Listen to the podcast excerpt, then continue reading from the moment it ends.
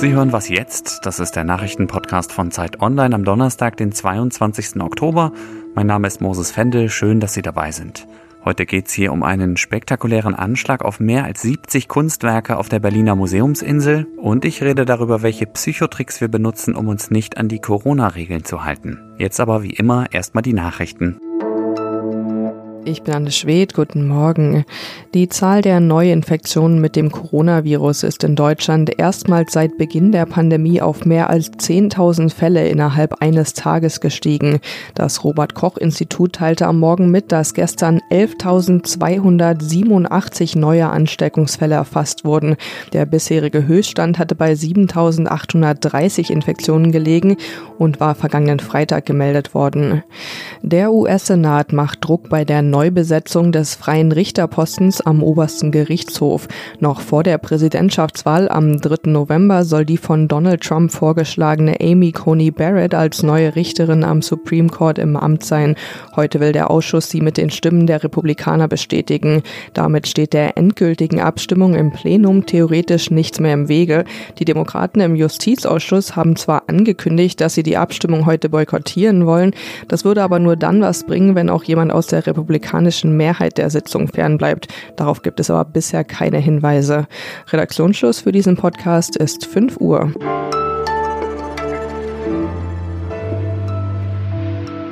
Mitten in Berlin ist Anfang des Monats ein Anschlag verübt worden. Keine Bombe und kein Giftanschlag, sondern einer auf etliche Kunstwerke in mehreren Sammlungen auf der weltberühmten Museumsinsel.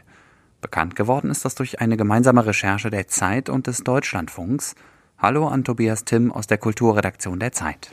Hallo. Erstmal, was ist passiert und wann ist es passiert? Am 3. Oktober, als das Pergamon-Museum zum ersten Mal wieder offen hatte nach langer Corona-Schließzeit, wurden mehrere Objekte mit Öl bespritzt. Und zwar eben nicht nur dort, sondern auch in anderen Museen auf der Museumsinsel. Das wurde festgestellt irgendwann im Laufe des Tages und dann wurden die Spuren gesucht und es war, sind eben über 70 Objekte, die betroffen sind. Welche Schäden denn genau? Das sind Flecken, die sind größer manchmal und manchmal sieht man sie auch kaum. Das sind eben so Spritzer, die der Täter oder der Täter wahrscheinlich mit einer kleinen Wasserpistole oder irgendetwas angebracht haben. Und was haben die beschädigten Kunstwerke gemeinsam? Das Muster hat sich für mich nicht so richtig ergeben. Äh, ich bin da durchgelaufen durch das Museum und habe nach Flecken gesucht und das geht wirklich durch die ganze Kulturgeschichte vom alten Ägypten. Da sind Sarkophage, die bespritzt sind, bis hin zu Gemälden aus dem 19. Jahrhundert, wo, auf denen man dann äh, dramatisch einen Sexakt sieht. Also das, äh, man kann nicht sagen, dass es nur islamische Kunst war, die beschmutzt wurde oder nur christliche Kunst, sondern es geht durch die ganze Kulturgeschichte der Welt. Gibt es irgendwelche Anhaltspunkte, wer dahinter stecken könnte? Über die Motive rätseln auch die Polizisten. Es könnte ein Psychopath gewesen sein, es könnte ein Fanatiker gewesen sein. Auffallend ist, dass Attila Hildmann, der vegane Koch, im August und September, als das Museum noch geschlossen war, mehrfach auf seinem öffentlichen Telegram-Kanal behauptet hat, dass sich im Pergamon-Museum der Thron des Satans befindet, dass das ein Zentrum von Satanisten sei. Auch die Wohnung äh, von Angela Merkel, ihre Privatwohnung, die gleich gegenüber des Pergamon-Museums ist, die hätte auch irgendwas damit zu tun. Äh, und er teilte dann auch irgendwann eine WhatsApp-Nachricht auf seinem Telegram-Kanal, in der zur Zerstörung des Pergamon-Museums aufgerufen wurde. Ob er persönlich was damit zu tun hat, ist damit natürlich nicht gesagt. Das ist ja jetzt auch schon mehr als zwei Wochen her. Warum ist denn die Öffentlichkeit bisher nicht informiert worden? Die Museen und die Polizei sagen, dass sie aus ermittlungstaktischen Gründen und nach Absprache miteinander die Öffentlichkeit noch nicht informiert haben. Dafür gibt's vielleicht am Anfang auch gute Gründe, dass man einige dieser Kunstwerke waren Leihgaben, die kamen also von Privatleuten oder von anderen Museen, dass man die erstmal informieren will, bevor man an die Öffentlichkeit geht.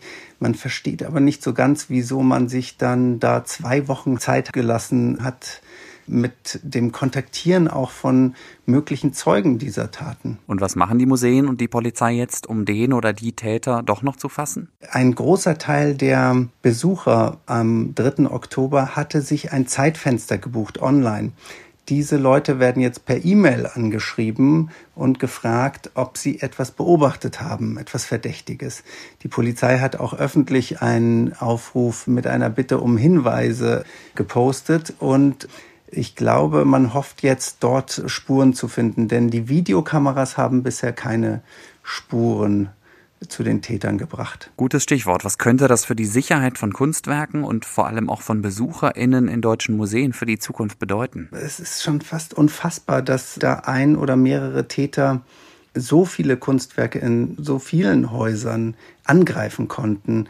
Da muss sich jetzt die Stiftung Preußischer Kulturbesitz, in deren Verbund diese Museen sind, die müssen sich jetzt Gedanken machen, wie man die Sicherheit verbessern kann. Ob man vielleicht auch mehr Videokameras braucht, äh, die allerdings ja auch nicht, während so eine Tat geschieht, irgendwie können die Videokameras ja auch nichts helfen, nicht eingreifen. Also da ist eigentlich Aufsichtspersonal das richtige Instrument.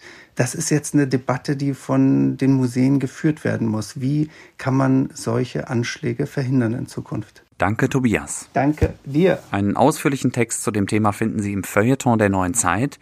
Und wenn Sie das Themenfeld Kunst und Crime generell interessiert, dann ist vielleicht Tobias Buch Kunst und Verbrechen auch was für Sie. Den Link finden Sie in den Show Notes.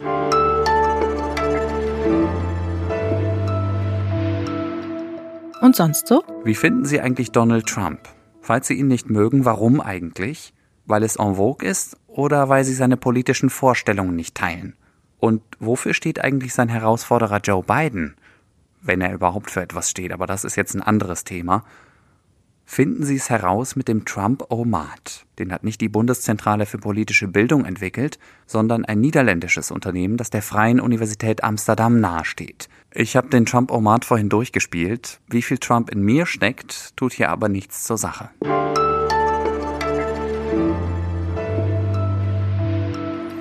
Wahrscheinlich bin ich nicht der Einzige. Ich mache mir gerade wieder viele Gedanken, wie ich mich in den nächsten Tagen und Wochen wegen Corona verhalten soll. Es ist doch nicht so schlimm, wenn ich mich mit einem Freund treffe, oder? Und weil es kalt geworden ist, fahre ich jetzt auch wieder viel mehr U-Bahn als Fahrrad. Und ein kleines Bier in der Kneipe wird ja wohl auch noch okay sein.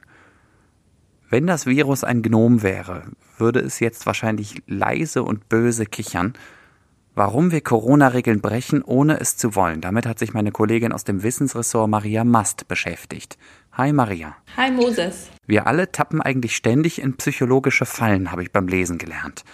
Nenn mir doch bitte mal ein Beispiel. Ja, das äh, stimmt. Also ein Beispiel ist der sogenannte Licensing-Effekt. Du kennst es vielleicht, du hast richtig schön Sport gemacht, dich ausgepowert und danach gönnst du dir erstmal so ein Stück Torte, weil du dir das ja verdient hast. Und so ähnlich ist das bei Corona auch. Genau wie du gesagt hast, ich habe doch heute Morgen schon darauf verzichtet, U-Bahn zu fahren, um meine Kontakte zu reduzieren. Also kann ich doch am Abend vielleicht doch noch auf dieses kleine Bier in die Bar. Und in der Psychologie nennt man das moralische Lizenzierung. Wir handeln quasi mit uns selbst auf so einem moralischen Konto aus. Ich habe eine gute Tat eingezahlt, also darf ich auch eine schlechte Tat abheben. Und was kann ich dagegen machen? Es hilft, sich klarzumachen, leider schützt es überhaupt nicht vor einer Infektion, auf etwas verzichtet zu haben und dann später andere Risiken einzugehen. Denn das Virus ist konsequent, selbst wenn wir das nicht sind. Und ganz wichtig ist, dass man sich da selbst so ein bisschen auf die Schliche kommt und sich fragt, ob ich da gerade wieder etwas mit mir selbst verhandle, was ich vielleicht eigentlich nicht tun sollte. Hast du vielleicht ein weiteres Beispiel? Klar, ja. Ähm, ein weiteres Beispiel ist, dass wir glauben, dass uns vertraute Menschen eher nicht anstecken. Vielleicht kennst du das auch bei einer fremden Person auf der Straße, im Bus oder selbst bei einem unsympathischen Büronachbar, der so ein bisschen rumschnieft, denkt man schon mal, ah, da könnte ich mich ja vielleicht anstecken. Bei der besten Freundin oder bei der Mama denkt man das aber vielleicht nicht. Und das hat ein Forscherkollektiv gerade aktuell untersucht und herausgefunden, dass wir ein höheres Infektionsrisiko in Kauf nehmen, wenn wir mit Freunden zusammen sind oder auch wenn wir mit fremden Menschen zusammen sind, die uns aber sympathisch sind. Was wäre denn hier die Lösung? Ja, du musst einfach wissen, deine Intuition, die kann dich täuschen und das musst du dir immer wieder bewusst machen. Denn auch wenn wir jemandem nahestehen oder den noch so sympathisch finden, das Virus wird dadurch nicht weniger ansteckend oder weniger gefährlich. Wenn du mit einer Person in deinem Haushalt lebst, dann lässt sich der Kontakt da nicht vermeiden. Da kannst du dann ja auch auf den Abstand verzichten, aber zu den anderen Menschen solltest du, so schade das auch sein mag, leider im Moment auf Distanz gehen, egal wie sehr man dieses Gegenüber mag oder wie sympathisch das einem auch scheinen mag. Danke, Maria. Danke, Moses. Den kompletten Text finden Sie auf Zeit Online. Darin beschreibt Maria nämlich noch drei weitere psychologische Fallen und wie wir damit umgehen können. Das war was jetzt am Donnerstagmorgen. Schreiben Sie mir gerne Feedback, Fragen oder Kritik an wasjetzt@zeit.de. Ich heiße Moses Fendel. Machen Sie es gut.